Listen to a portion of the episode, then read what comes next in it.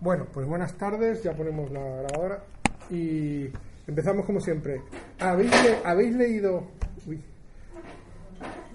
A- ahora que Miriam se acomodó, ¿habéis leído algo del Gita que queráis consultar acerca de qué significa o, o habéis tenido alguna necesidad de saber algo del Gita? No habéis leído. Ya sabéis lo que pienso, es es vuestro es vuestro tiempo, pero si dedicáis un poquito a leer un poco no os va a hacer ningún mal. No obstante, si nadie ha leído nada que tenga que consultar, volvemos a lo de siempre. ¿Tenéis alguna preocupación? Como el, otro día Teresa trajo una, ¿no? Sobre algo que queráis interpretar desde el aspecto espiritual y que podamos buscar en el Gita lo que os preocupa. Ya vamos a decir, Julio, bueno, hemos estado en Bali, En- eh, bueno, en uno de los templos En- hinduistas. La tierra de la felicidad. Es el único país donde el gobierno tiene por exigencia hacer felices a sus ciudadanos. Es una obligación en su constitución. Perdón que te haya interrumpido. no, no, no te preocupes. ¿Estuviste en un templo? Estuvimos en un templo que no sé si conoces así, de Tirtha en Puri. No he estado, no he estado yo en es Bali. por si sabías un poco, pues eso, eh, eh, de que, por qué es eh, importante ese templo, porque a mí no me quedó claro, sí que se hace un ritual, toda la gente que va allí, bueno, toda la gente que va y quiere, pero no sé un poco el significado de, de por qué se hace ese ritual o qué... No conozco exactamente ese templo. Sé que en Bali la, creencia religiosa predominante, o bueno, no es religiosa porque no es una religión, es una espiritualidad. La creencia espiritual predominante es el budismo. Eh, según la, la creencia eh, asiática, el Buda se manifiesta como avatar de Dios, se manifiesta como una encarnación divina para unos que lo consideran desde el aspecto de una divinidad encarnada, como nosotros que, imaginamos a Dios con una corporeidad, que tiene una presencia física. Para otros, el Buda no es una divinidad, el Buda es simplemente el ser perfecto iluminado. El Buda es aquel, se denomina Buda, a aquel que alcanza la iluminación. Y según nos, nos instruye Siddhartha Gautama, que fue el, el Buda Sakyamuni, el primer Buda que hubo, él como primer ser humano iluminado que experimenta esa iluminación y alcanza la budeidad, él deja unas enseñanzas de cómo se alcanza la budeidad, cómo se alcanza la iluminación espiritual. Y el sentido de buscar la iluminación espiritual es liberarse del samsara de la encarnación y la muerte, de la rueda de la existencia. ¿Vale? Cuando se alcanza esa iluminación, a través del desapego de todo lo material, entonces se libera uno. ¿Qué ocurre? Que en cada uno de los templos que se erigen para... Son, hinduistas o sea, O creen... sea que no es el mismo hinduismo que en, la India. Mm. Los dioses son Son, sí, está Shiva, está Lakshmi, está Ganesha. Ganesha, vale. Todos esos símbolos son compartidos. Sí, con- pero es, es mayoritario, yo creía que era Sí, mayoritario el sí, budismo. Sí, sí. Es Ah. el hinduismo, el mayoritario, el 90% de la. Ah, vale, vale, pues Que entonces... se engloba dentro en- de Indonesia que son musulmanes. Sí, sí, sí, sí. Es la única isla que. Jo, pues yo había pensado lo contrario, gracias por aclararlo. eh, budismo, pues en Tailandia y en toda esa zona, pues Sí. que- pero en, en Bali son. ¿Y ese templo era budista o era, todos. era hinduista? Bueno, pues ocurre igualmente en el budismo que en el hinduismo. Particularidad de este templo era que mm, tenía un, un número de caños donde bajaba agua de, de la. y había una, una ceremonia, no, una especie de ritual en el cual tú.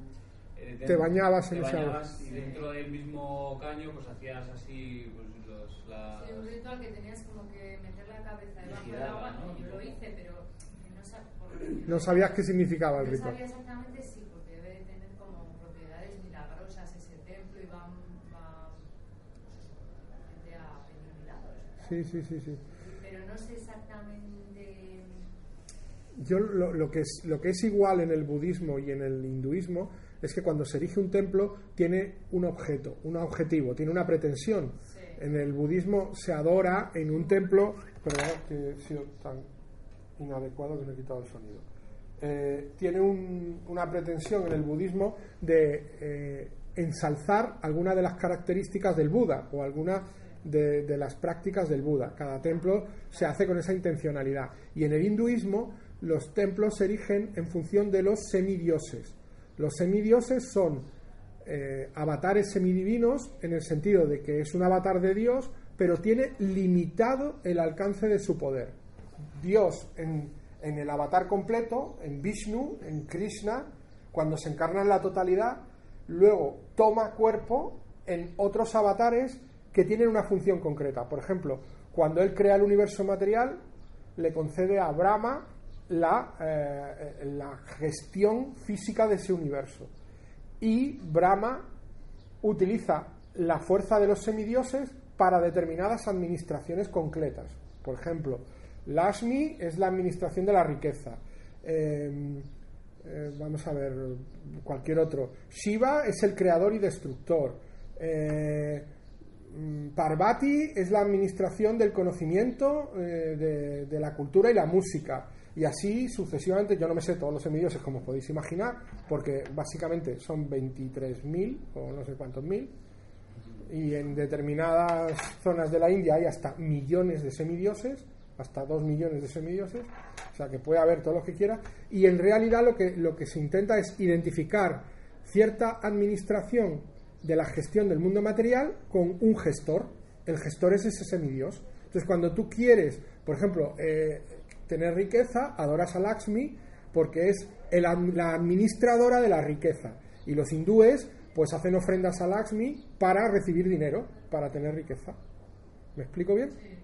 Entonces cuando se hace un templo a Lakshmi, eh, lo que se hace es facilitar que la gente que quiere que un semidios le favorezca con el don de la riqueza pueda ir a ese templo a adorarle.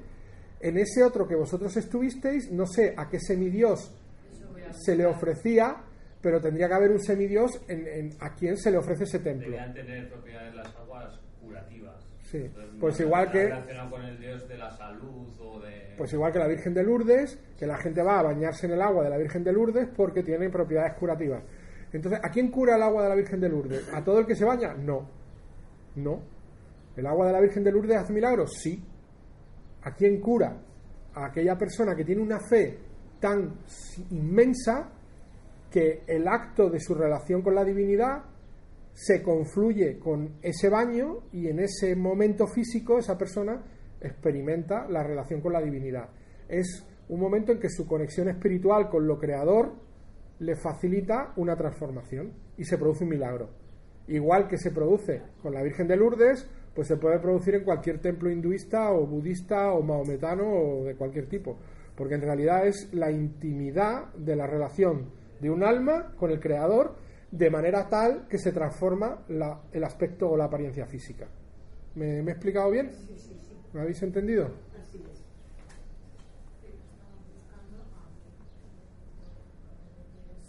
No, buscarlos, si no pasa nada.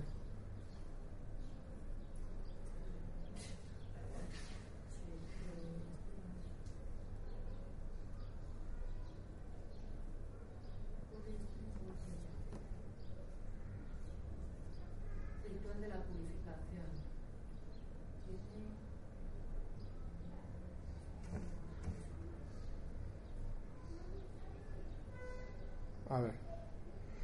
nunca, en el capítulo 2, versículo 12, nunca hubo un tiempo en el que yo no existiera, ni tú, ni todos esos reyes, y en el futuro ninguno de nosotros dejará de existir. Vishnu. Pues Vishnu es Krishna. Vishnu es la divinidad en la que se encarna Krishna. O sea, encarna en Krishna, Vishnu. Pues eso es un templo Vaisnava. Vishnuista o Vaisnavista es un templo que adora a Krishna. Krishna es el más supremamente atractivo. Esa es la traducción directa de la palabra Krishna. El más supremamente atractivo. Y Vishnu encarna en Krishna el más supremamente atractivo. Porque cuando encarna, cuando Dios se hace carne, se convierte en lo más atractivo que pueda un ser humano ver. Y ese templo está dedicado a la divinidad principal está dedicado al Creador, al Supremo, al Señor Supremo, como le encanta decir a, a Damaso, al Señor Supremo. Eso es. Eh, luego hay otros muchos templos dedicados a otros avatares. Recordad que eh, se llaman expansiones. El Supremo, el Creador, tiene la, la capacidad de hacer lo que quiera. Entonces se expande en un avatar físico con una serie de capacidades. Según qué función va a cumplir ese avatar físico, él a sí mismo se concede una serie de capacidades físicas. Entonces, el más supremamente atractivo, Krishna, es él, es él en sí mismo con todo su poder. En el capítulo 10 del Bhagavad Gita, Krishna le explica a su primo cómo es todo su poder, porque su primo le pregunta, ¿y cómo eres tú? ¿Cuál es tu completa capacidad o, tu completa realidad de existencia? Y él se muestra como todo lo que es. Y entonces eh, Arjuna le, pide que no, que, que no puede no tiene capacidad para comprender todo lo que es Él como divinidad. Y que por favor se le muestre, le dice, por favor muéstrate a mí en otra forma, a ver, vamos a buscar el capítulo 10, en otra forma que yo pueda comprender, ¿no? Y le pide en su forma de cuatro brazos, ¿eh? en la que mantiene una pieza de jade, una maza, ¿vale? que la habéis visto muchas veces en las figuras muy típicos en la India, las divinidades con varios brazos. En el capítulo 10, vamos a ver.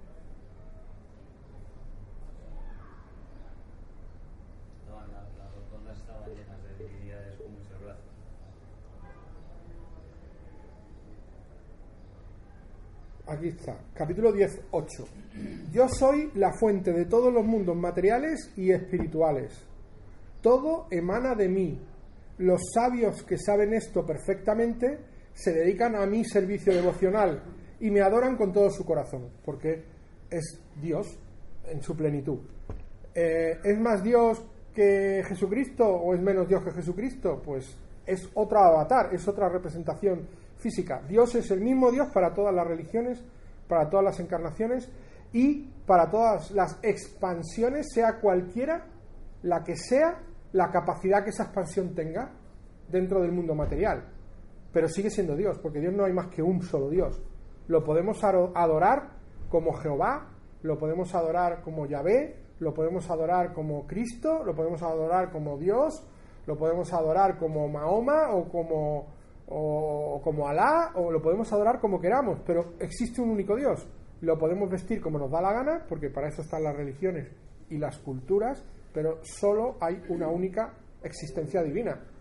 Como cada uno elige relacionarse con su existencia divina, es la religión que uno elige.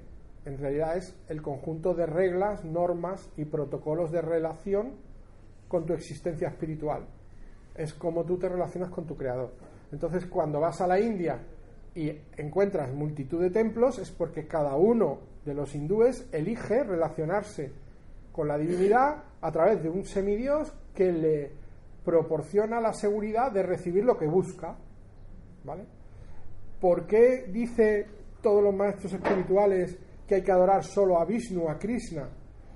Porque buscar favorecerte de algún bien material a través de adorar a un semidios es una experiencia efímera, porque el cuerpo va a desaparecer y tu alma no.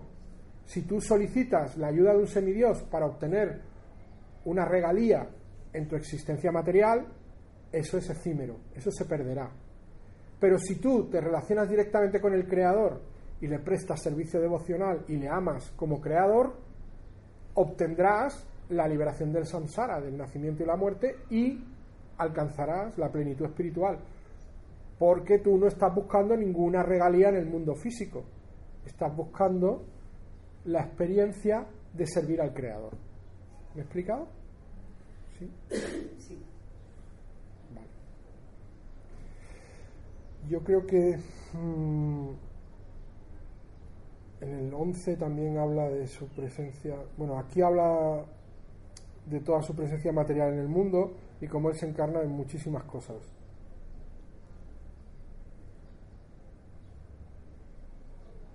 En el 11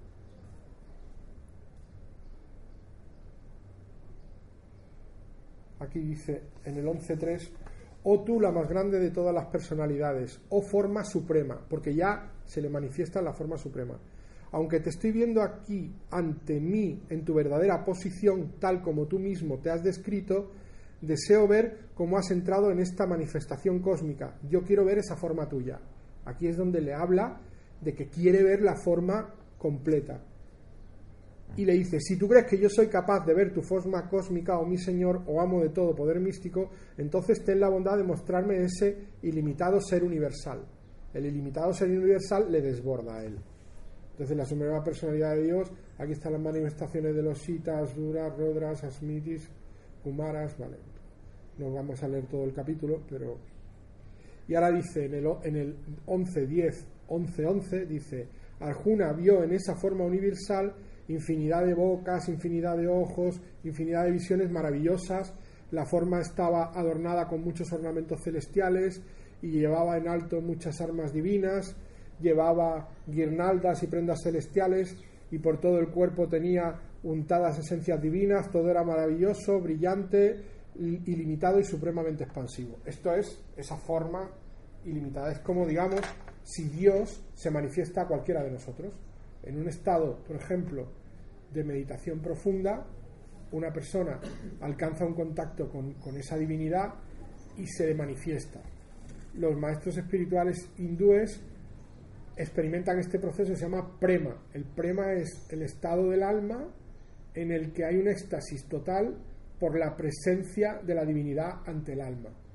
Y ahí hay, maestros espirituales, el maestro de mi maestro alcanzó esa divinidad y vio a Dios. De hecho, él, fue eh, Puri Maharaj, el maestro de Vishnu al que conocéis todos vosotros, el maestro de Vishnu Maharaj, él fue a morir al lugar más sagrado del universo, según la creencia hindú, que es el, el, lago de... Eh, se llama Vaikunta, eh, a ver que no me va a salir el nombre, y eso que me he bañado allí. se llama Brindaban, el lago que hay en Brindaban. Entonces, ese es el lugar más sagrado del mundo, porque es el lugar donde en su encarnación hace 5.500 años, Krishna y Radharani, la encarnación de hombre y mujer de Dios, se divertían, pasaban sus pasatiempos. Por eso, el, en el lago de Brindaban es el lugar más sagrado del mundo. Entonces, cuando él tenía 83 años, ya creyó que era el momento de morir y se fue a Brindaban a morir. Y entonces, en ese acto de estar allí esperando llegar la muerte, a él se le manifestó Dios. Y le dijo que tenía que venir a Occidente y que tenía que venir a Europa y por eso vino a España con 83 años y estuvo 13 años viniendo hasta los 96 que dejó el cuerpo. Y él sí lo vio, vio esa manifestación de Dios.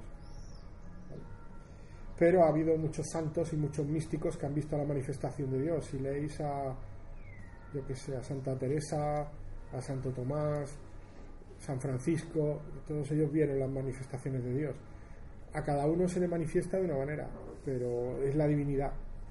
Uno reconoce la divinidad cuando la ve.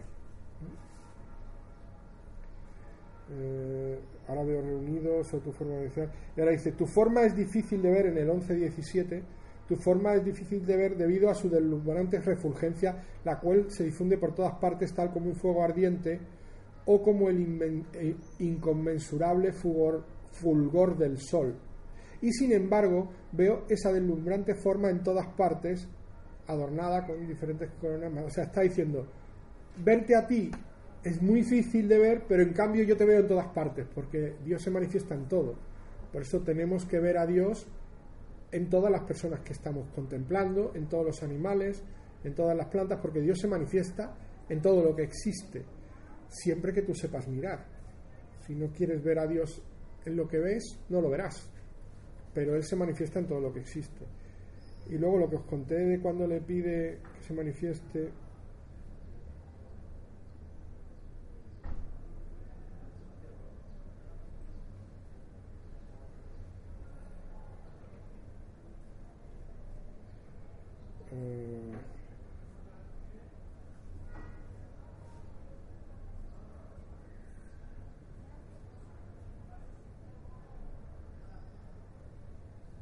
aquí en el, en el 1138 le dice, tú eres la personalidad de Dios original, ya reconoce su primo a Dios en él, el más antiguo de todos, el supremo santuario de este mundo cósmico manifestado.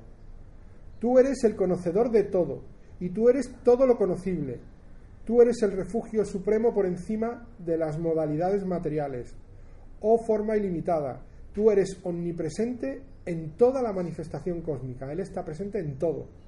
Ahí se nos, se nos obliga a reflexionar sobre cuando dañamos a alguien. Dañar a alguien es dañar al propio creador, porque Él está presente en todo. Entonces, si tú muerdes la mano que te ha dado la vida, pues estás siendo un irresponsable. Entonces nos, incita a tener una vida responsable y a no hacer daño.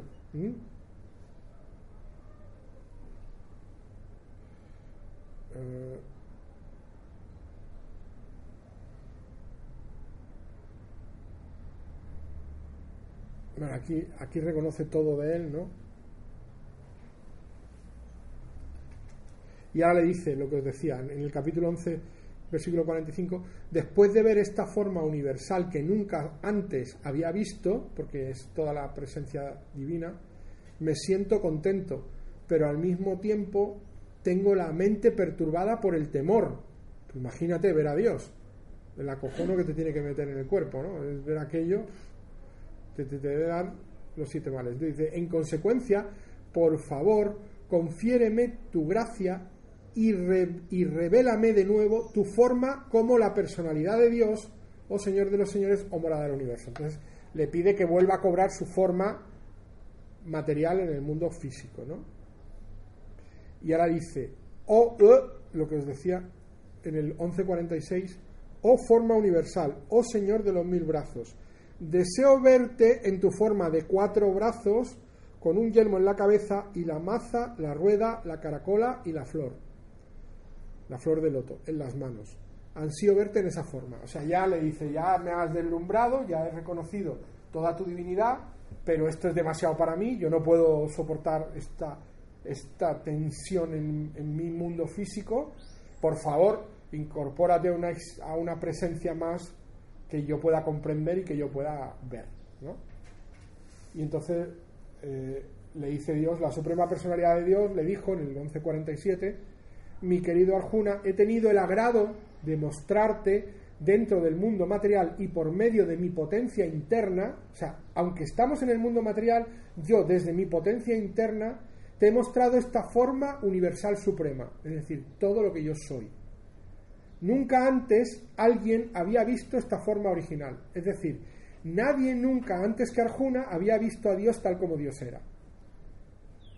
Ilimitada y llena de una refulgencia deslumbrante. Y le dice, oh tú, el mejor de los Kurus, nadie había visto esta forma universal mía antes que tú, ya que ni con el estudio de los Vedas, ni con la ejecución de sacrificios, ni mediante caridades, ni mediante actividades piadosas, ni por medio de severas penitencias se me puede ver en esta forma en el mundo material. Ya te está diciendo, los sacrificios, los servicios, estudiar los Vedas, eh, las actividades piadosas, las penitencias, todo eso no te va a permitir verme. Que eso es lo que todo el mundo pretende. Pretende ver a Dios a través de su propia manera de buscarlo. ¿Veis? Dice, tú te has perturbado y confundido al ver este horrible aspecto mío, que ahora es que ahora se acabe, devoto mío. Queda libre de nuestro de nuevo de toda perturbación, con la mente tranquila puedes ver ahora la forma que deseas. La única manera de ver a Dios es ser devoto suyo. Él lo dice ahí. Devoto mío, tú eres el único que me ha podido ver. Tienes que comprender que el único modo de reconocer a Dios es prestarle servicio devocional. Es reconocerle y amarle. Reconocer, bueno, ya sabéis, cantar mantra, y si se puede leer un poquito de guita, a lo mejor apetece lo de cantar mantra. Pero el único camino es ese, prestar servicio devocional es cantar mantra. Es lo único que él pide, cantar mantra. ¿Vale? Marta no conoce el mantra. El, ¿Lo conoces? No lo conoces. Algo he escuchado. Algo escuchado. Es Hare Krishna, Hare Krishna, Krishna Krishna, Hare Hare, Hare Rama, Hare Rama, Rama Rama, Hare Hare. Ese es el mantra. Y lo que nos dicen todos los maestros espirituales es que recitando este mantra una y otra vez es como se complace a Dios. Porque Él nos pide que pronunciemos su nombre. Todas esas palabras son los nombres de Dios. Cada una de esas palabras son nombres de Dios. Entonces cuando pronuncias el mantra estás pronunciando los nombres de Dios. Y Dios dice específicamente en el Gita, en otros pasajes también, dice que Él es su propio santo nombre. Él está presente en su nombre. Por lo tanto, cuando tú pronuncias su nombre, Él está presente en ti. Cuando más pronuncias su nombre, más está presente en ti, más práctica devocional estás ejecutando. Estamos todos entendidos en esto, ¿no? Aunque no lo practicamos, pero lo entendemos. Bueno, pues creo que con esto podemos dar por concluida la, la- el comentario anterior y buscar alguna otra nueva motivación para seguir hoy. Algo más que os interese. De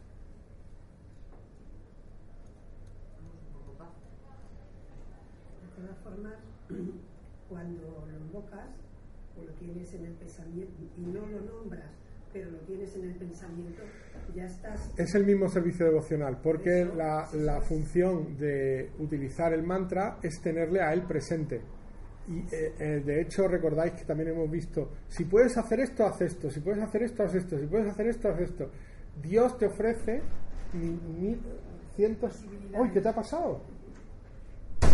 No las deja pasar, que está todo lleno de Que vengo militares. tarde. No, no, no, no, ¿qué te ha pasado que te has caído?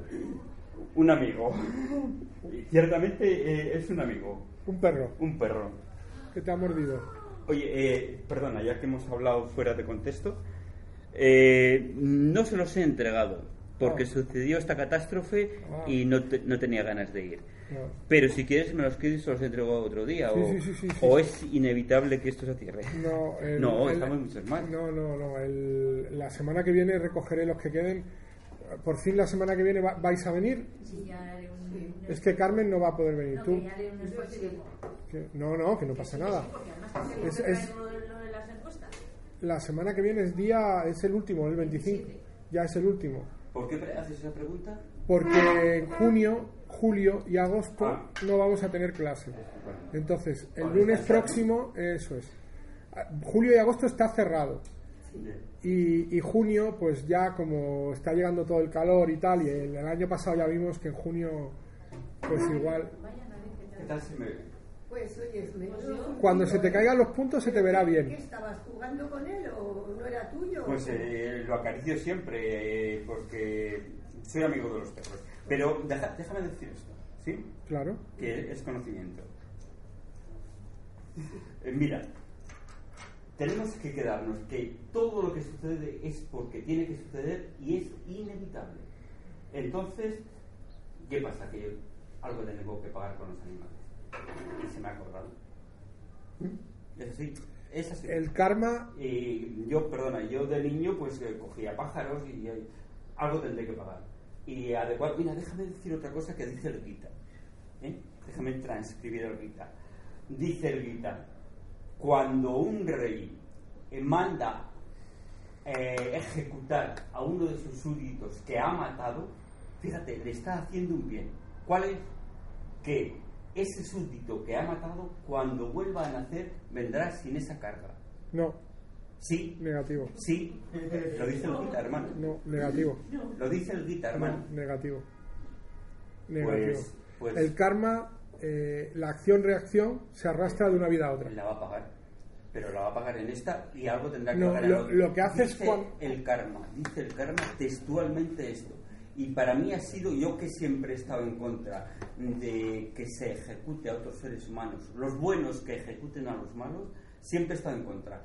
Y esto me ha dado luz. Bueno, eh, perdona, pero me tienes que mostrar en qué pasaje dice eso porque estás equivocado, No. Damaso. Eh, No, no, no, no. Yo Perdón, no te voy a decir que me sé. no- he subido, claro, yo no, te voy a decir que me sé el Gita de memoria, pero creo que lo habré leído No. pues más de una Pues veintena yo te voy a decir que no lo yo, de memoria. y yo- no. no, yo no me lo sé de memoria, te lo estoy diciendo yo. He dicho, yo no me sé el Gita de memoria. Dice Pero no, dice nunca, en ninguna parte del Gita que yo sepa, y creo que no me equivoco, que cuando una vida se acaba y se inicia otra, el karma desaparezca. Eso no es No, verdad. el karma no. No. He dicho textualmente este hecho.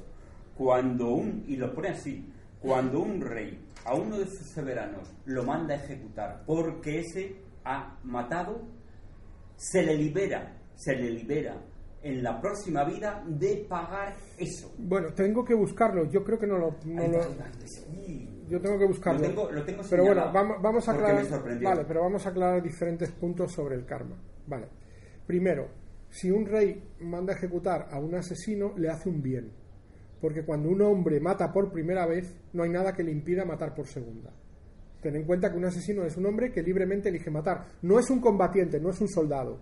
Un soldado mata para salvar su vida. Cuidado. Está en una confrontación bélica y o mata al enemigo o el enemigo le mata a él. Entonces está matando solo para salvar su vida. Porque hay unos dirigentes que en su locura generan un conflicto y esos dirigentes arrastran a una guerra. Pero una vez que la guerra se produce, hay otros señores que vienen a matarme y o yo cojo un arma y me defiendo o moriré. Por lo tanto, no hay karma cuando un soldado mata a otro soldado. Ahí no hay karma. Porque no hay ninguna intención de matar. Es una acción de supervivencia. ¿De acuerdo? Ahí no hay karma. Cuando un hombre libremente asesina a otro, y no es en un conflicto bélico, sino porque elige matarlo, en el momento que mata por primera vez, abre la puerta a matar todas las veces que quiera, porque ha superado la barrera de la conciencia que te mantiene alejado de la barbarie y la ha traspasado. Una vez que abres esa puerta, la puedes cruzar cuantas veces quieras. Entonces, es el deber del gobernante mandarlo matar para que no siga matando. Ahí hay una acción justificada. Y el gobernante tampoco genera karma si ejecuta la condena. No hay karma tampoco. El que ha matado ha generado un karma, ha generado un enorme sufrimiento por causa de su asesinato. Y todo el sufrimiento que ha generado lo tendrá que pagar con su karma. Su acción tendrá una reacción. Y si no lo va a pagar porque se sacrifica esa vida, yo no lo sé y no voy a dudar de tu palabra porque no recuerdo si eso lo pone el Gita. Yo no lo creo, no lo creo, pero no te negaré. Yo solo niego con certeza y no tengo la certeza, pero no creo que diga que por solo haber sido ejecutado se le libera de ese karma. Pero si lo dice, como no lo sé, pues lo entenderé. Me parecerá, bueno, pues a lo mejor eso es así. Y formas, cuando tú ejecutas un, sacrificio de que no solo es la ejecución, el sufrimiento que lleva tanto tiempo antes de la ejecución. Claro, eh, tened Entonces, en cuenta. Ahí está pagando. El, el karma es eh, positivo o negativo. Cuando uno genera una acción positiva es dharma, está cumpliendo con su destino y está facilitando una acción amorosa que está facilitando la, existencia tal como debe ser. Y cuando es negativo es karma porque está generando un sufrimiento. El precio que se paga por el karma que un ser humano genera es directamente proporcional al daño que causa. Si tú robas, el daño que causas es infinitesimal comparado con que mates. Porque si tú me robas mi bicicleta, como le robaron a Marian, pues Marian se puede comprar una bicicleta nueva. Pero si tú me matas a mi hijo, yo no me puedo comprar un hijo nuevo. Y es lo que más amo en el mundo como padre, y ese sufrimiento es inmenso. Pero además está el sufrimiento de la madre, está el del hermano, está el del tío, está el del amigo, está el del compañero, está el del profesor. El karma es compensatorio. Todos esos sufrimientos es porque tenían que pagarlos y los arrastraban presuntamente. Vale, cada uno es que Y ese es el pago. Vamos a ver. Cuando tú me causas un daño, tú generas karma. Si yo lo recibo y no lo devuelvo, yo no genero karma. Cuando yo te respondo en el daño, yo genero karma. Entonces, cada una de esas personas que están sufriendo, probablemente lo que están sufriendo era su destino y están pagando su propio karma. Pero el que lo genera también está generando karma. Está generando un sufrimiento que lo va a tener que pagar. Entonces, el único modo que yo conozca, según el conocimiento de la cultura védica, incluso el conocimiento de otras culturas, que son asiáticas y que tienen que ver con la comprensión del karma, por ejemplo, el budismo, el único modo de liberar el karma es por una iniciación espiritual en la que un maestro espiritual te libera de tu karma, porque lo toma él. En el acto de la iniciación. Es como el bautismo liberando del pecado original. El sacerdote que libera al, bebé de ese pecado original, lo que hace es le limpia eso que, trae el, el bebé. Es una forma, una manifestación similar a la que se produce con el acto iniciático de la vida espiritual dentro del mundo asiático, en el que estas creencias espiritualistas aceptan que el maestro espiritual recoge el karma del alumno o del discípulo para liberarle y darle una nueva vida espiritual en la que él desde ese momento empiece ya a caminar en la vida espiritual sin karma, sin, sin peso, sin responsabilidad frente a lo que ya vivió.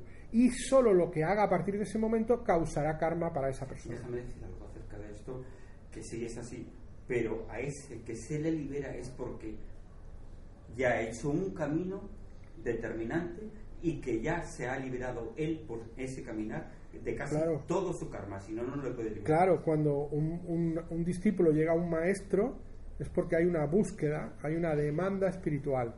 Y esa demanda que se despierta sin ninguna razón aparente, como tú muy bien dices, proviene de vidas anteriores, en las que ha habido ya una búsqueda espiritual que no ha podido ser completada y en cuanto se produce una nueva encarnación, el alma que ya ha avanzado enormemente en su búsqueda espiritual manifiesta en algún momento de la vida la necesidad de su maestro. Y cuando ma- manifiesta esa necesidad, el maestro aparece, cuando el alma lo demanda, el maestro aparece, como a mí me apareció el mío. A ver quién me iba a decir a mí, un malagueño que vive, que se cría en Madrid, que está todo el tiempo en Europa, que, que viene a vivir a La Rioja, va a conocer a un maestro hindú y le va a iniciar. Porque mi alma había arrastrado esa necesidad y en esta nueva existencia, como tú muy bien dices, después de haber vivido en otras una búsqueda espiritual, de repente se manifiesta en mí esa necesidad y aparece un maestro. Cuando se manifiesta tu necesidad, el maestro aparece siempre. Y ese maestro se ocupa de darte las directrices para poder practicar servicio devocional a Dios. Que en el fondo no es más que relacionarte con tu esencia espiritual y mantener una íntima relación desde tu alma con el alma de todos los demás y con la esencia de tu creador. ¿Cómo encontraste a tu maestro? La historia es la siguiente. Yo me vine aquí a vivir hace casi 20 años ya, no conocía a casi nadie y hice ciertas amistades. Yo lo siento por los riojanos porque lo que voy a decir igual no os molesta, no os molesta algo, pero no es sencillo hacerse amigo de un riojano, nada sencillo. Cuando eres de fuera, pues no estás en ningún círculo y no sois gente de querer incluir en vuestro círculo al que está fuera. Eso solo lo puede decir. Bueno, Que eso está muy bien. Yo, Sí, yo sí. estoy con él, ¿eh? sí. Porque Yo muy abiertos. no, no, mucho no. Los círculos y los grupos, No. yo soy de varios grupos y la verdad, Pues me costó mucha gente nueva. Eh, yo, me- yo hice amistades de la gente que conocía por la gente que conocía aquí, pero nada más. Y luego hice algunas amistades por mi cuenta. Y una de ellas era eh, uno que fue un señor que era magistrado de la audiencia aquí durante muchos años, que ahora es abogado, que conocéis, que se llama José Antonio. Y yo lo conocí a través de otro amigo. Él iba al negocio del otro amigo, yo también iba a ver a, su negocio a mi amigo. Y un día coincidimos, empezamos a hablar acerca de la vida espiritual, de tal. Yo le conté que estaba muy desencantado de todo, que sentía que no, las cosas no tenían mucho sentido. Le hablé de mi percepción de la vida espiritual y entonces él me dio el guita. Yo le di 50 euros, no me acuerdo de la cantidad, porque lo consideré un gran regalo y quise mostrar mi agradecimiento con lo que tenía en ese momento, que era dinero. Y cogí el guita y lo metí en una estantería en una esquina.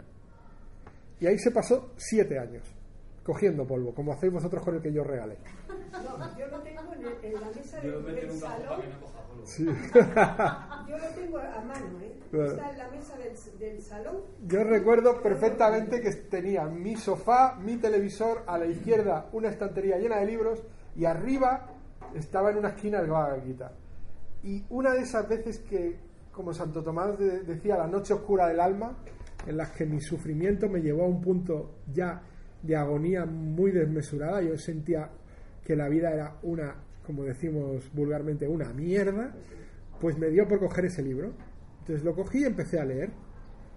Y en el punto en el que nada más leer la introducción parecía que me la habían escrito a mí, me volví loco. Digo, pero ¿cómo es posible que alguien haya escrito esto hace 5.000 años y parece que me lo han escrito a mí? Para que yo en este momento de mi vida que estoy sintiendo que no tiene sentido nada, empiece a entender el sentido de todo. Y el, el entonces me atrapó, me atrapó por completo y, y leí, leí, leí. Y me fui a José Antonio y le dije, oye, ¿esto de dónde puñetas ha salido? Explícame este libro, qué, qué- qué significa, de dónde viene.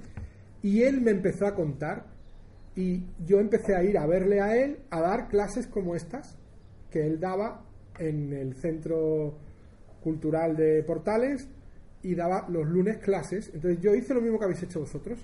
Empecé a ir a sus clases de los lunes y en un momento determinado me dice, va a venir el maestro. Y yo digo, ah, perfecto. Y llega el maestro y no había traductor. Mm, Pues ¿quién iba a ser el traductor? Pues yo. Y ahí entablo una especialmente íntima relación con él que no tenía el resto de las personas con las que él se relacionaba cuando venía, porque yo actuaba como su traductor. Y empiezo a sentir algo de él diferente.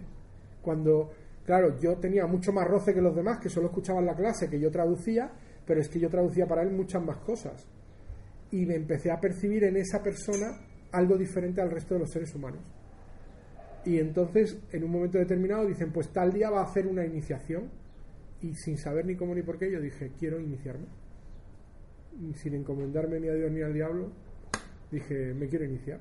No sé qué significa, no sé para qué sirve, pero me quiero iniciar.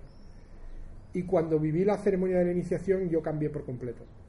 Ya luego me fui a la India y, se produjo todo ese proceso. Pero yo cambié. En ese acto, cuando él me liberó del karma, yo cambié como ser humano.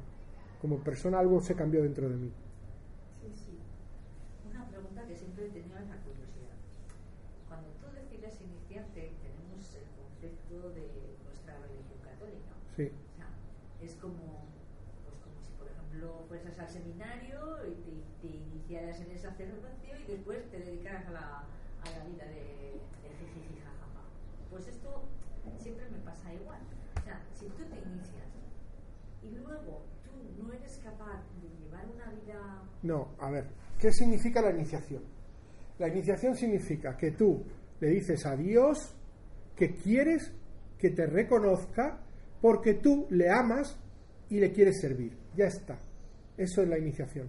Es entablar una relación íntima con Dios para manifestarle tu deseo de servirle. Dios atiende a todas sus criaturas por igual, a todas, y las ama a todas, porque son parte de sí mismo. Todo emana de Él, Él ama todo. Pero aquellos que en su existencia manifiestan su deseo de volver a Él y de servirle y amarle para volver a Él, los es como le presta más atención. Ejemplo, el rey va a venir aquí el día 25 o el día 26, ¿no? 27. El 27. El rey va a venir aquí y todo el mundo de Logroño va a estar en la calle para ver al rey. ¿No? Entonces, el rey, como rey, va a pasear por la calle y los súbditos, él, como rey de España, los ama. Él los quiere porque él es español, el mayor de los patriotas. Porque le educaron desde que nació para ser el rey. Por lo tanto, es el mayor de los patriotas. Y con ese amor que siente por cada uno de esos ciudadanos, él ve a cualquiera y cualquiera le tiende la mano y se la va a dar. Y cualquiera le dice, hay majestad, y le va a escuchar. Yo tuve la suerte de cruzarme con el rey y regalarle mi libro, aquel que tenéis vosotras. Yo tuve esa suerte, me crucé un día con el rey y llevaba el libro y le digo, Majestad, por favor, déjeme que le regale el libro. Y me dijo, claro. Y luego me mandaron una carta a la Casa Real agradeciéndome haberse lo regalado. Pero el, el emérito o el de ahora, El de ahora. A ese se lo regalas. Sí, al de ahora. Y, y él atiende a cualquiera si te acercas, teniendo en cuenta que tiene una seguridad del copón. Y yo es que me pegué de narices con él, porque estaba en una feria en el South Summit y me di con él. Entonces, él me atendió como a cualquier otro Pero a mí no me conoce de nada. Yo le di el libro, eh, me puso entre las líneas, le ha gustado mucho a Leticia, ya está. Yo no sé si será verdad o será mentira, pero lo puso. Le ha gustado a Leticia, ya está. Se ve que no lo leyó él, pero lo leyó la otra, o, que lo puso por cortesía, pero yo tengo la carta, eh, me la mandaron. Entonces, él me atendió con respeto, con el mismo que a cualquiera, y yo pude acceder a él. Pero él no sabe una puñeta de quién soy yo, no sabe nada. Pero imaginaros esto mismo con que resulta que el ministro de Defensa me conoce, es mi amigo, somos amigos, y el ministro de Defensa coge y me dice, ven conmigo, que te voy a presentar al rey. Majestad, este Julio, mire usted, ha escrito un libro y él se lo quiere regalar. Entonces el rey habría cogido el mismo libro, me habría atendido igual, pero no se olvidaría de mí, porque me han presentado. Y siempre recordaría quién soy yo el que le dio ese libro. Siempre me recordaría de una manera especial, porque aunque me respeta y me quiere y me trata igual que a cualquier otro, me conoce. Eso es el acto de la iniciación. Tú le pides a Dios que te conozca. Le dices, yo te quiero servir de alguna manera. Yo, Majestad, le quiero regalar este libro. Le quiero mostrar mi cariño dándole el libro que yo escribí para usted. ¿Vale? Eso es lo que tú haces. Yo quiero mostrarte, Majestad, mi servicio devocional. Yo te amo y te quiero servir. Que luego lo haces bien, que lo haces mal, que lo haces medio pensionista. Pero habéis visto lo que hacen algunos curas. Que han pasado por un seminario y que han jurado amar a Dios y que han prometido celibato y que no sé qué. Ya habéis visto lo que hacen algunos curas. Pues que somos seres humanos. Hacemos lo que podamos. ¿Vosotros creéis que yo hago lo que debo? Yo hago lo que puedo. Como todos los seres humanos. Pero yo le he prometido a él que le voy a tener siempre presente, que le quiero y que le quiero servir. Y con todas mis debilidades procuraré no dañar ninguna de sus criaturas, procuraré amarle y procuraré servirle. Pero hasta donde yo llegue. Pues iniciarse no es ser perfecto. No podemos... Claro, entonces nadie se iniciaría nunca, porque si hay que llegar a la pulcritud del alma, a la limpieza espiritual y a la perfección de la vida y la existencia, ¿quién se iba a iniciar? Pues nadie. Eso es finalización. Claro, eso, eso ya no es iniciar, eso es finalizar, como hubiera dicho Mario. Siempre, siempre que me lo he planteado me da como un respeto.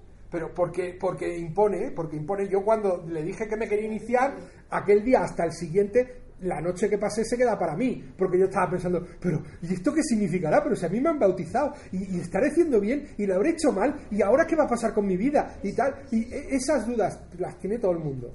Pero cuando tú sientes esa demanda dentro de ti, de que tú quieres tomar refugio en tu maestro y que tu maestro te ayude a vivir una vida espiritual, pues lo haces.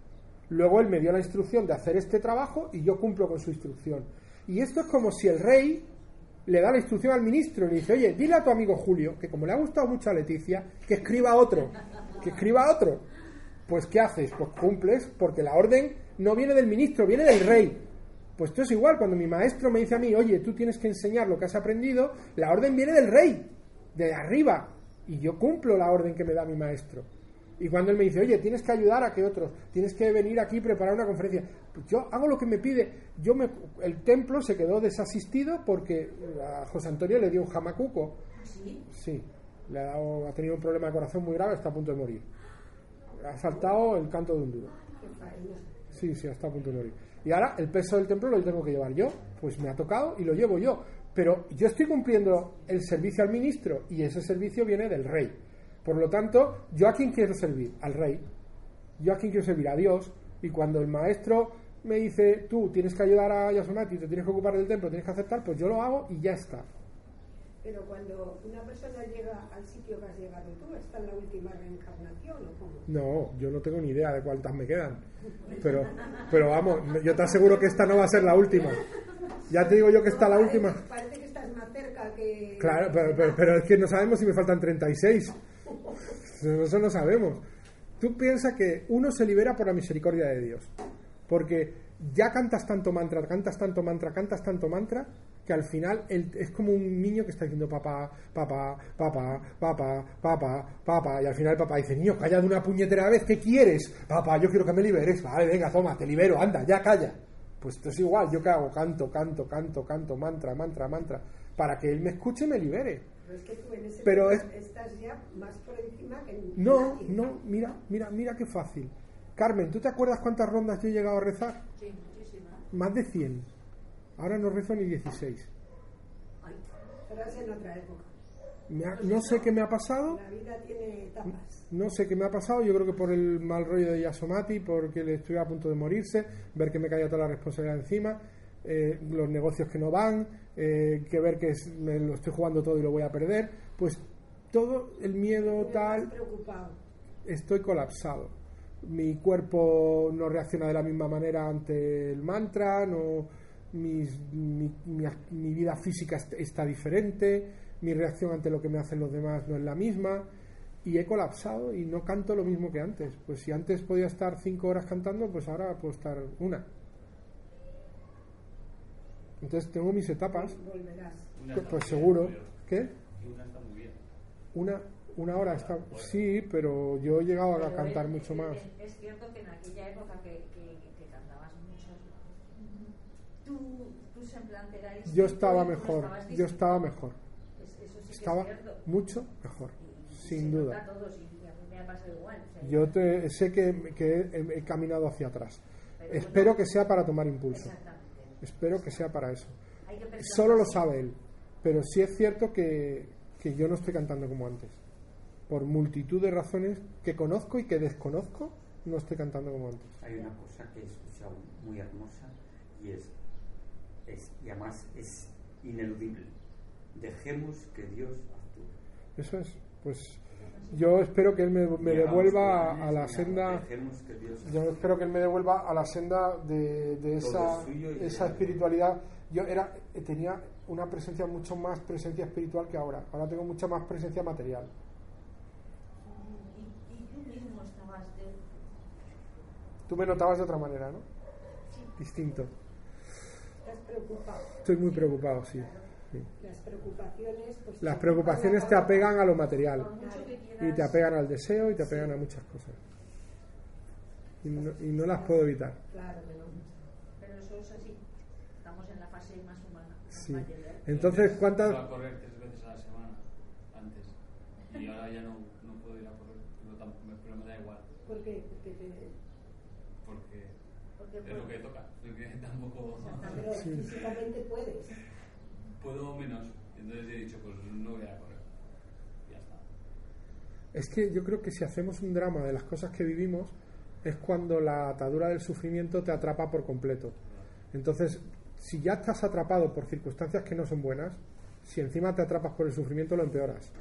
Entonces, creo que lo mejor es aceptar. Yo eh, ahora mismo estoy pasando una etapa, una etapa complicada en la que mm, todo está en el, en el aire. Puede ir todo bien o puede ir todo mal. Y puedo. Ya he pasado por estas situaciones antes. Y cuando cantaba mucho mantra, no estaba tan asustado. Ahora no estoy asustado, pero estoy preocupado. O sea, no tengo miedo porque me da igual lo que pase, pero sí está todo el tiempo en mi cabeza. Y antes no estaba todo el tiempo en mi cabeza. Es que además antes tomaste la decisión de, de dejar lo que fuera y rezar y ya pasaría lo que pasara y ahora estás con la preocupación que no te De deja que no quiero que pase. que no- Y que estoy no- centrado en, no puedes. en evitar que Sí, pase exactamente. en vez de encantar y dejar que pase. Y a lo mejor lo que tengo que hacer es dejar que pase, porque inevitablemente va a pasar. Sí. lo que sea va a pasar Sí. pero Pero yo sigo dedicando más tiempo a luchar que a, que a cantar. nos puede en ese momento Bueno, pero hablamos de eso, ¿no? ¿A dónde pretendemos llegar todos? A una vida en la que la presencia espiritual sea muy grande, pero hay veces que es muy presente y otras menos presente. Y tenemos que aceptar y trabajar con ello e intentar ser lo mejores que podemos. Y además, en esta situación que se vive ahora, de la vida cotidiana, de la vida, pues es muy complicado. Se está muy distraída con muchas cosas. Yo, yo os pedí siempre, desde que me conocéis, que cantéis mucho mantra. Y yo era un buen ejemplo porque lo hacía. Ahora ya he dejado de ser un buen ejemplo porque lo hago menos. pero Pero bueno, aún así lo hago. Sí es cierto que todos los días canto mantra, todos los días. Yo creo que en el fondo, cuando tú de verdad amas a Dios, no te separas de Él. Lo que ocurre es, es como, por ejemplo, cuando tienes una novia, ¿no? Hay momentos en los que estás muy, como se suele decir en mi tierra, perdonadme pues si es un poco suave, muy enchochado, Y entonces estás todo el día que quieres estar con ella, que da no sé cuánto. Pero luego, en algunos momentos pasan cosas y de repente te separas un poco, pero si estás enamorado, la tienes presente. Lo que pasa es que no estás tanto, no estás tanto con ella. Y, de repente te- un día te das cuenta y dices, hay que ver qué abandonada la tengo. Y vuelves otra vez a estar con ella. Y entonces le dedican más tiempo y tal. Y dices, ay cariño, ¿cómo te he abandonado? Porque yo quiero estar contigo, pero es que me despisto y tal. Y vuelves a estar con ella. Y la vida es así. El ser humano material está atrapado por la energía material. Y aunque tú desees servir a Dios con todo tu deseo, pues a veces... Hace la idea que estás de viaje y has dejado un rato a la No, de viaje estoy todo el día. si no paro aquí. Y has dejado un rato a la novia aquí en un sitio. Y tú estás Sí, sí, de viaje estoy todo el día. Si no paro. De un lado para otro. Ya. Estoy con- todo el tiempo viajando. Mañana me voy para Madrid. Y no, no vuelvo. De Madrid me voy a Málaga, de Málaga me voy- estoy todo el tiempo de un lado para otro. Y, y esta mañana venía de Pamplona, Donosti, todo el día de un lado para otro. Pues eso. Pues ahora, ahora tienes a la novia un poco abandonada. Pero Pero bueno, no es porque la hayas dejado de querer. no, no, no, a querer queremos a todo. Porque en el fondo de nuestra naturaleza espiritual está el amor. Y el amor es manifiesto hacia todo lo que existe. Nosotros lo olvidamos. Olvidamos que amamos todo. Y cuando lo olvidamos, causamos daño. Y no podemos olvidar que lo amamos todo. Y debemos evitar siempre causar daño. Lo que ocurre es que por encima de todo ese amor está el amor al Creador. Es, el amor más profundo y sincero. Y ese es el que no hay que abandonar y hay que cantarle y cantarle y cantarle. Para que el día que abandonamos este cuerpo, estando Él en nuestra mente, vayamos con Él y se acabe este des- desbarajuste. Porque si tú le tienes a Él aquí cuando abandon- abandonas el cuerpo, directamente vas con Él. Pero para eso nos dicen los maestros que cantemos y cantemos y cantemos. Porque en el momento de la última exhalación estás pensando en el canto, estás pensando en Él y vas con Él. Porque no hay ninguna atadura material que te atraiga. Si tú estás pensando, ahí hay mis hijos, ¿cómo se van a quedar? Y que yo, ¿qué tal? Vuelves a encarnar en una manera de relacionarte con esos hijos. Si estás pensando, ay, mis perritos, ¿qué va a pasar con mis perritos? Pues a perro vuelves y te vuelves como perro. Si estás pensando, hay que ver mis casas y no sé qué, albañil. Si- si- si- de lo que estés pensando, a eso A vuelves. eso vuelves. Entonces más vale cuando vas a abandonar el cuerpo estar pensando en él, porque entonces vas a él y no vuelves. Este es el proceso del canto del mantra, ese es el sentido que tiene. Tener a Dios presente para liberarse de aquí y cuando te vas, ir con él. Bien, yo sé que esto no tiene mucho que ver con lo que nos han enseñado en la iglesia, pero. Sí, al final sí. También sí, porque también entrega Dios. Sí. Eh, estoy leyendo, he leído un libro, Cartas del Desierto, y no hacía más que rezar. Empezaba el periodo el Cristo se, se pasó 40 días y 40 noches rezando en medio del desierto. Lo único que hacía era rezarle a Dios, pidiéndole que se manifestara a él. Recemos y dejemos que Él se manifieste. Eso es. No hay más. Es lo único que le pedía a No. Jesús a su padre. Padre, manifiéstate a mí. 40 días y 40 noches. Recemos y que Él se manifieste. Y después de los 40 días y 40 noches, se fue a Jerusalén a que lo crucificaran. Vino Así para es. eso. Sí, señor. Pero todo eso ya estaba escrito. Ya sabía que lo iban a crucificar. Sí. Él sí, él sí. Él sabía que había venido a liberar al- el pecado de este mundo y, y a ser una huella indisoluble. Igual que ha sido Krishna otra huella indisoluble para otros 1.500 millones de seres humanos y el Buda para otros mm, 800 millones de seres humanos.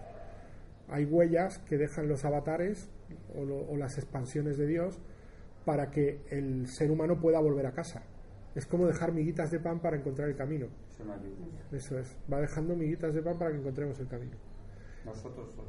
No podemos. Por nosotros mismos no. Solo por, su- vehículo solo por su biológico. misericordia. Con el vehículo biológico. no. ¿Con el qué? Vehículo El biológico.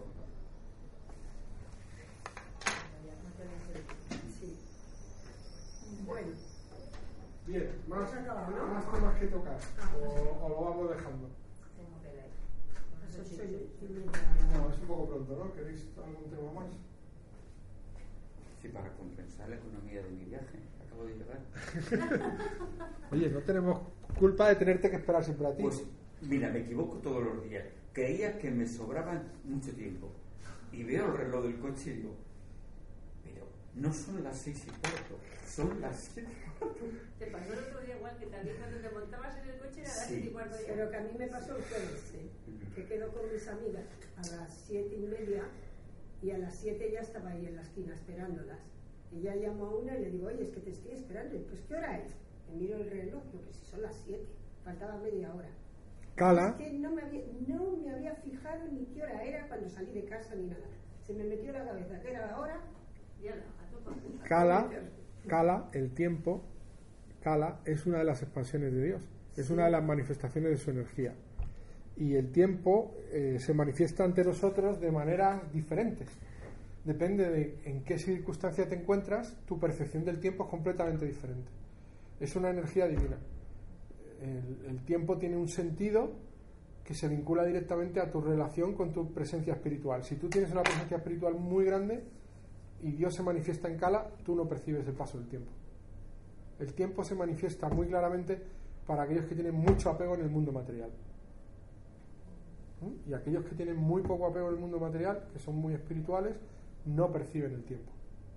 Kala no se manifiesta, porque es una energía muy material. ¿Eh? Sí, sí te envejece. Oye, igual vuela, ¿eh? Hay, hay gente en la India, eh, hay una de las, de las austeridades que es eh, practicar ejercicios yógicos en los que a través del pranayana, que es la, eh, la práctica de la respiración del prana, que es la energía del aire, hay gente que es capaz de mantenerse viva en la India con el pranayana solo con prana, sin comer ni beber, solo con la energía del aire y un poco de agua así toman la- cuando llueve, la- el agua que les cae en la boca y esas cosas así. Y ese tipo de, de personas que, que practican este ejercicio místico, este, este ejercicio yógico de tanta austeridad, eh, se reúnen una vez al año en la India en un lugar, que es un lugar sagrado, y hacen un encuentro. Y yo he conocido a, a una persona que ha estado allí y me ha dicho que había gente allí que otros que estaban decían que la primera vez que habían ido tenía 120 años y ese ya tenía 100. O sea que eh, había algunos que decían que otros tenían 220 años. Solo haciendo. Sí, porque decía yo cuando empecé a venir aquí con 8 años, él tenía 112 y ahora tengo 100, pues ¿cuánto tiene? 120. 200 años tendrá. Pues hay gente que dice eso. Luego tú te puedes creer que es verdad o no, yo no lo sé, pero yo lo he oído en la India. He oído a gente hablar de esa reunión y de que había gente allí que decía, con sus ciento y pico años, que ya conocían cuando eran niños a otros que tenía ciento y pico años cuando ellos eran niños. Yo leí en una novela de un escritor de Logroño que habla de estos temas, habla de, de, pues, de- de la India y hablaba de que encuentran a un maestro que estaba en una cueva después de haber pasado, pues eso, ciento y pico años. Sí, sí, que es que ahí, ahí hay gente que, que vive mucho. Lo que pasa es que como eh, no, no salen en la televisión nada más que la gente que tiene un DNI y en la India hace 200 años, ¿quién tenía un DNI? en la India hace 200 años no sabía quién vivía De allí. todas formas, Julio, eh, con esto, que es así, empezamos a hacer siempre comparaciones con nuestra vida y no se debe. No, nosotros no podemos vivir Porque nada de cada eso. uno ha venido a, hacer el trayecto que Claro. tiene. Nosotros vamos a vivir una vida de en torno a los 100, casi todos, sí, ya estamos en torno a los 100. Sí, nos, tú vas a vivir 100 años. Porque la esperanza de vida actual para la de hoy, la de hoy es 86. Y tú tienes 30, pues dentro de bueno, 30 y pico, dentro de 50 años más se está ganando 3 años, o sea, un año cada 3 se está ganando. O sea que tú ganarás 15 de los 86 a los 100. Yo no llegaré a los 100, pero me quedaré en los 90. También Pero hay otras cosas que están viniendo que probablemente eh, haya hechos violentos que No, sí, habrá muchas muertes. no se- Ahora se en otros. no hace falta guerra ni nada. Las superbacterias van a matar millones de seres humanos en los próximos 50 años. Es que no responde a los Sí, antibióticos. hay muchas que ya no, Ya- no se pueden están evitar. Haciendo algo y que no tenemos noticia y no sé por qué. Mm, el hecho de transgredir las semillas. Las transgénicas. sí. Sí, están eh, unos, unos poderes eh, no determinados, están eh, haciendo, recogiendo todas las semillas del planeta. Quieren llegar a recogerlas todas y hacerlas transgénicas para que todos eh, los seres humanos que a ellos les interese eh, nos quedemos sin comer. Bueno, yo no creo en las conspiraciones, no soy conspiranoico, lo siento. Pero vamos, si tú te lo crees, está muy No, bien. yo ni me lo creo ni. Yo- yo pero esa- esas chorradas cuando las cuentan por ahí yo no lo he las- leído. Que, que Sí, que hay un, un organismo multigubernamental que que reúne a ciento y pico gobiernos que está recogiendo todas las semillas del mundo, eso sí es verdad. Y que está en Suiza, hay un depósito que está metido dentro de una Sí, montaña, pero eso es pero eso para que no se extingan las, es las especies. No, no, pero esos no son los. No, lo están haciendo para que determinadas plantas Para- no desaparezcan, Para que no desaparezca. para conservar vestigios de todas las plantas que hay hoy y para que dentro de 400 años o de 800 alguien pueda coger una de esas semillas e intentar repoblar una especie cuando no Lo exista. que sí sabemos hoy, Julio, y que todos las, los vegetales tienen menos cualidades eh, nutricionales. Sí, es posible, pero bueno, no, la conspiración no es espiritual. Vamos a tratar de ser más espirituales hoy. Eh, más cosas que tengan que ver con, con lo que nos ocupa. Nos hemos quedado hoy, pero es que, que va- vamos a tener que dejarlo esto, ¿cómo es? Eh, síntesis. Recemos y que las tuve. Venga. ¿queréis cantar mantra? Bueno, con, con la música o sin la música? Con la música. la música que es más bonita. Es que me lo imaginaba. O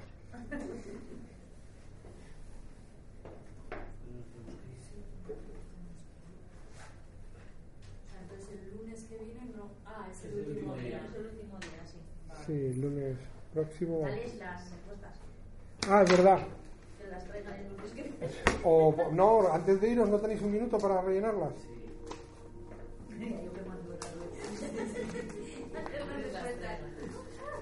A venido, os han traído para eso, nada más. Inducido a venir para eso. nada Oye,